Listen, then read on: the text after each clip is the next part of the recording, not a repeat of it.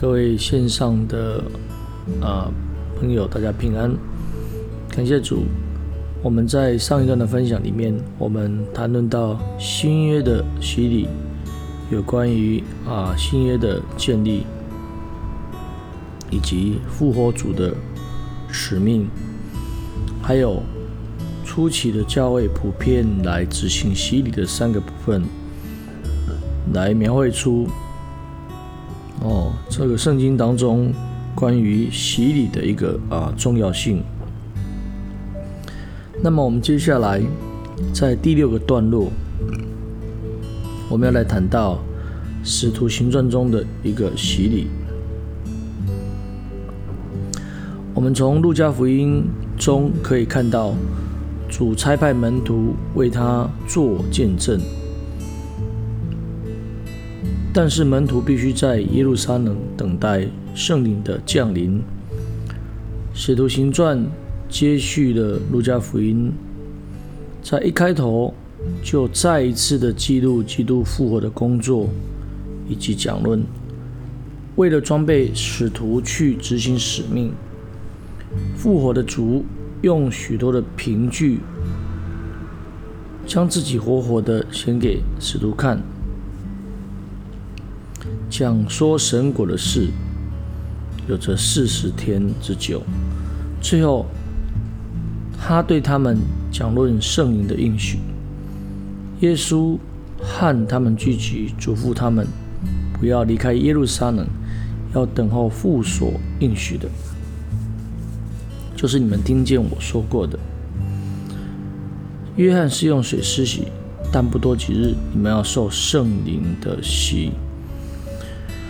主对使徒所讲的话，为着《使徒行传》所记载基督教的使命奠定了一个基础，并且订立了一个方向，就是往耶路撒冷、犹太全地和撒玛利亚这地级做我的见证。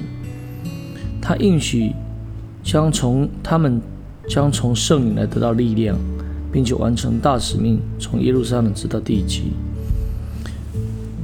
由于赦罪跟流罪是圣灵所赐的，因此圣灵的浇灌对基督教的使命非常重要。所以圣灵的降临代表着新约洗礼的一个开始，而洗礼是使徒所执行的一个重要的一个部分。所以，我们开始要从啊使徒行传里面的内容哦一个部分一个部分来做哦探讨。第二部分是关于五旬节的一个部分。五旬节圣灵大大的浇灌下来，开启了啊基督所托付的一个啊大工程。圣灵降临的大响声招聚了耶路撒冷的众人，他们都因这奇妙以及空前的事件惊奇不已。彼得抓住机会向现场的会众来传扬基督。他解释说，圣灵的到来。成全了圣经的预言，也证明了耶稣已经复活，并被高举为救主。耶路撒冷的虔诚人听见了彼得的话，就觉得扎心，就问使徒他们当怎样行。彼得的回复包含了吩咐和应许。彼得是这么说的：“你们个人要悔改，奉耶稣基督的名受洗，叫你们的罪得赦。”就必领受所赐的圣灵，因为这应许是给你们和你们的儿女，并一切在远方人，就是主我们神所招来的。悔改以及奉耶稣基督的名受洗，使罪过得以赦免，并领受所赐的圣灵。单单的悔改不能赦罪，悔改必须加上洗礼，得到赦罪的功效。洗礼要奉耶稣基督的名。因为他凭基督的权柄来执行，也是因相信基督而领受的。基于基督的受死、复活以及被高举，新约所应许的赦罪因洗礼而实现。凡是悔改以及受洗的，也必领受所赐的圣灵。而圣灵也是新约的一个应许。从彼得要众人所做的可以见到。洗礼与悔改，相信耶稣基督赦罪应许的圣灵都有着密切的关联。洗礼在归主的过程当中，占着一个重要的一个地位。那些欢喜接受彼得的话的人就受了洗。那一天，门徒约添了三千人。这些信徒的洗礼完成了他们对福音的一个回应，也就是他们进入基督教团体的一个开始。神借着洗礼，亲自将信徒加入他的教会。第二个部分，我们想要谈谈的是福音传到撒玛利亚。斯蒂芬死后，教会大遭逼迫，这也促使教会往耶路撒冷以外去扩展。虽然遭遇逼迫，但是分散的门徒就往各处去传扬福音。因此，这个基督教进入了一个新的里程碑。在传福音的火热当中。当中有一个工人叫做腓力，这个腓力是管理饭食的。那他下到撒玛利亚，向那里的人来传福音，一病赶鬼的神迹跟随着腓力的一个宣传，引领撒玛利亚人来接受福音。路加医生就这么记载的。其次，他们信了腓力所传神国的福音，以及耶稣基督的名。连男带女都受了洗。洗礼是人相信基督以及福音的一个回应，并且领人归向基督，一定要包括洗礼，这是没有例外的。我们在此可以观察到撒玛利亚人归主的过程，他们听见并看见腓力所行的神迹，导致他们听从腓力的话。他们听福音，以至于相信，相信的结果就是奉主耶稣基督的名受了洗，洗礼完成对福音呼召的一个反应。这是啊，当福音传到这个撒玛利亚里面，这一个啊腓力的一个作为。继续的来看埃提阿伯太监的一个信主，腓力在撒玛利亚传福音之后。有主的使者吩咐他下到旷野去，在他在那里，他遇见了埃提阿伯的太监。我们从撒玛利亚的福音工作可以看到，这福音已经从犹太人进入到外邦人，也就是啊不同种族的一个部分。现在从埃提阿伯太监的归主，我们可以看到一个敬畏神。却不是犹太人的外邦人归入基督的一个经过。太监正坐在马车上，他有着追求，他在念以赛亚书。腓力被圣灵带领，靠近太监，问太监是否明白所读的。太监表示他需要人解释给他听，并且邀请腓力为他讲解。腓力就从这经上开始。对他传讲耶稣。当他们来到有水的地方，太监要求受洗，腓力便和太监两人同下水去，腓力就给太监来施洗。路加没有特别记载腓力讲到的内容，但是从太监来说，看啊，这里有水，我受洗有什么妨碍？而腓力就跟他回应：“你若是一心相信，就可以。”他回答说：“我信耶稣基督是神的儿子。”这就是腓力的问答以及埃提阿伯太监的一个回应。那么我们就可以看到，腓力已经向他解释洗礼的一个必要。这也显示传耶稣一定要包括教导人受洗。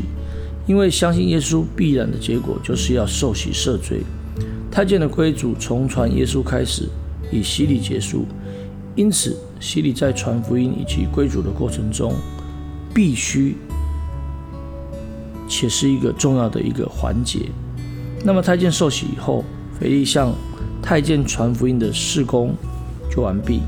那么，圣灵就把腓力提了去。而太监也欢欢喜喜的走路。接下来，我们要来谈谈扫罗信主的一个过程。扫罗奇妙的蒙召，这扫罗后来改名做保罗。扫罗奇妙的蒙召和信主的经历，是使徒行传中的一个转折。保罗原是逼迫教会的一种领袖，却在他往大马色要捉拿这个门徒的过程里面，亲自遇见了主耶稣。扫罗因天上的光来照亮而眼瞎，那么照着啊主的一个指示，他进到了大马色，然后主差遣的一个工人就是。大马色的一位门徒亚拿尼亚，这亚拿尼亚哦，去见扫罗，使扫罗能够看见，又被圣灵充满。神借着亚拿尼亚使扫罗能够看见，而亚拿尼亚也传达了神要扫罗为主做见证的一个旨意。然后亚拿尼亚催促扫罗：“现在你为什么单言呢？起来！”求告他的名，受洗，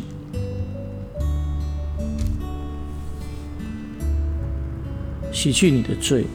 扫罗蒙召，亲自从天上呼召，领受神所启示的旨意，经历了啊眼瞎，而后能够看见，也接受了暗手。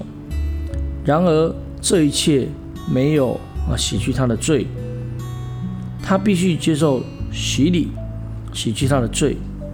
对神奇妙的经历以及这一份恩典，对一个人啊的经历归主是非常重要的，但是却不能除掉一个人的罪。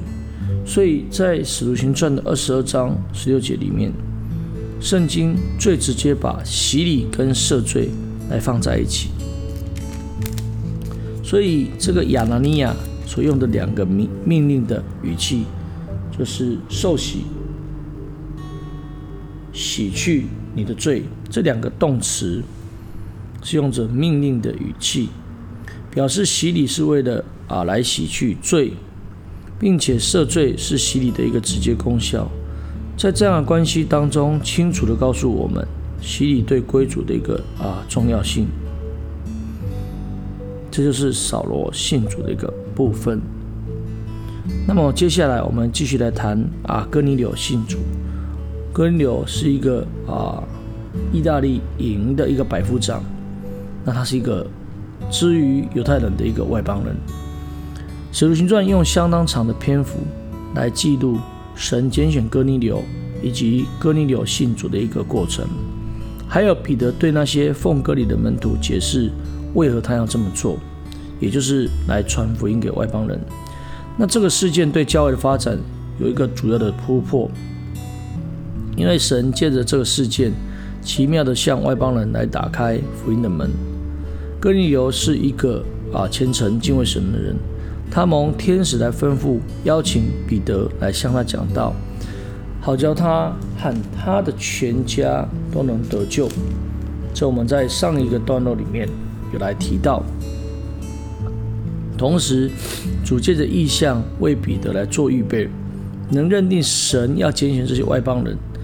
当彼得来到哥尼流的家，他就明白他被差来的目的，便向哥尼流和他的亲朋好友传扬耶稣基督和因信主名所得到的一个赦罪。彼得还说话的时候，圣灵降在一切听到的人身上，那些奉割礼的和彼得同来的信徒，见圣灵的恩赐也交在外邦人身上，就都稀奇。神这样明显的拣选，对许多犹太人来说是不可思议的。但是彼得的工作并没有因此而停止。当他看见这些外邦人也领受圣灵，他说：“这些人既领受圣灵与我们一样，谁能禁止用水给他们施洗呢？”他就吩咐奉耶稣基督的名给他们施洗。神用着应许圣灵，使这些外邦人来啊领受受印。啊，在额头上受印，但这并不表示他们不用受洗，他们必须奉主的名受洗，罪才能够得到赦免。借着洗礼这些外邦人被带入基督的身体，就好像五旬节时虔诚的犹太人也借着洗礼加入教会一样。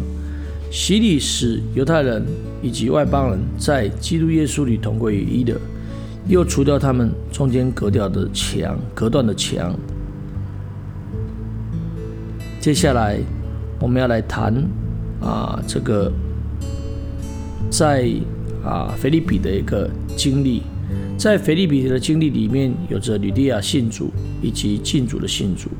这是保罗在第二次的啊宣道旅行当中。神借意象带领保罗和希拉来到腓利比。吕利亚是一个卖紫色布匹、素来敬拜神的妇人。她首先接受了所传的道。路加医生记载着主开导他的心，将他留心听保罗所谈的一切。紧接下来一句话就这么写着：他和他一家既领了喜，便求我们说：“你们若以为我是真信主的，请到我家里来住。”他和他一家既领了喜，这句话非常精简的、非常清楚的表达吕利亚、吕利亚和他全家归主的一个过程。正如之前所提到的，信徒加入属灵的大家庭，就是借着洗礼。因此，圣经期待读者明白，吕利亚和他的全家受洗，清楚的表明他信了主耶稣。那么，敬主的信主呢？当保罗和希拉在腓利比传道的时候，从一个使女身上赶出乌鬼，结果使女的主人来控告，后来他们被下在监牢里，因着一个啊自超自然的一个现象，就是一个地震，摇动了监牢的地基，使啊牢房全开，众囚犯的锁链都打开了，禁主以为囚犯已经逃走，正当他要拔刀自杀的时候。保罗来阻止他，救了他的性命。禁足战战兢兢地伏在保罗和希拉的面前，问说：“当怎样行才可以得救？”他们回答说：“当信主耶稣，你和你的一家都必得救。”他们把主的道讲给狱卒、禁足一家人听之后，禁足便把使徒带去洗了他们的伤。他和属他的人立时都受了洗。禁足对当信主耶稣的话的回应，包括了洗礼，使徒立刻为禁主和他的全家来受洗，不单表示禁主恳切要信主的一个得救，也表示洗礼在一个人相信以及得救上是必要的。最后一个部分，我们想要来谈到以弗所门徒的一个洗礼，在保罗的第三次宣教当中，他来到了以弗所，遇见了几个门徒。他问他们说：“信的时候受了圣灵没有？”结果发现这些门徒没有受过圣灵，也未曾听见有圣灵之下。门徒的回答引起保罗进一步来追问：“那你们受的是什么洗呢？”保罗是这样问着当时啊是约翰的一个门徒。他们回答说：“受的是约翰的洗。”保罗解释说：“这个约翰的洗礼是悔改的洗礼，目的是要引人相信耶稣基督。”这些门徒听见保罗的话，就奉主耶稣基督的名受洗。然后保罗按手在他们的头上，圣灵并便降在他们身上。显然，那些受过约翰的洗，以及接受他所传耶稣的道理的人当中，有些人并没有听过五旬节之后所传的一个福音，也就是应许圣灵的一个降临，所以他们不知道应许圣灵已经来到，也不知道。需要奉主的名来受洗。约翰的洗礼是为了基督的道做准备，他带领人们悔改，相信耶稣。当耶稣被高举以及圣灵浇灌下来之后，约翰的洗礼就不足够了，所以信徒就必须奉耶稣的名来受洗，使罪得赦，才能够领受应许的圣灵。也就是说，也就是说，救恩完成之后，所有的人都必须来接受。这一个奉主的名的洗礼，圣经对此的描述帮助我们来明白，洗礼不只是一种外在的仪式。一个信徒是否奉主耶稣基督的名来受洗，决定他是否在未来能够领受圣灵的恩赐。除此之外，正确的洗礼也非常重要。基督既已被高举，圣灵也已经来到，所以显然可见的，就必须奉主耶稣的名来施行以及领受洗礼。凡奉主的名洗礼的，必领受应许的圣灵。因此，领受圣灵和洗礼虽然是两个不同的经历，却有着好密切的一个关联。感谢主。那我们把这一个使徒行传的一个洗礼啊，做一个比较完整性的一个归纳以及分析。哦，那我们今天的分享就到这里，大家平安，大家再会。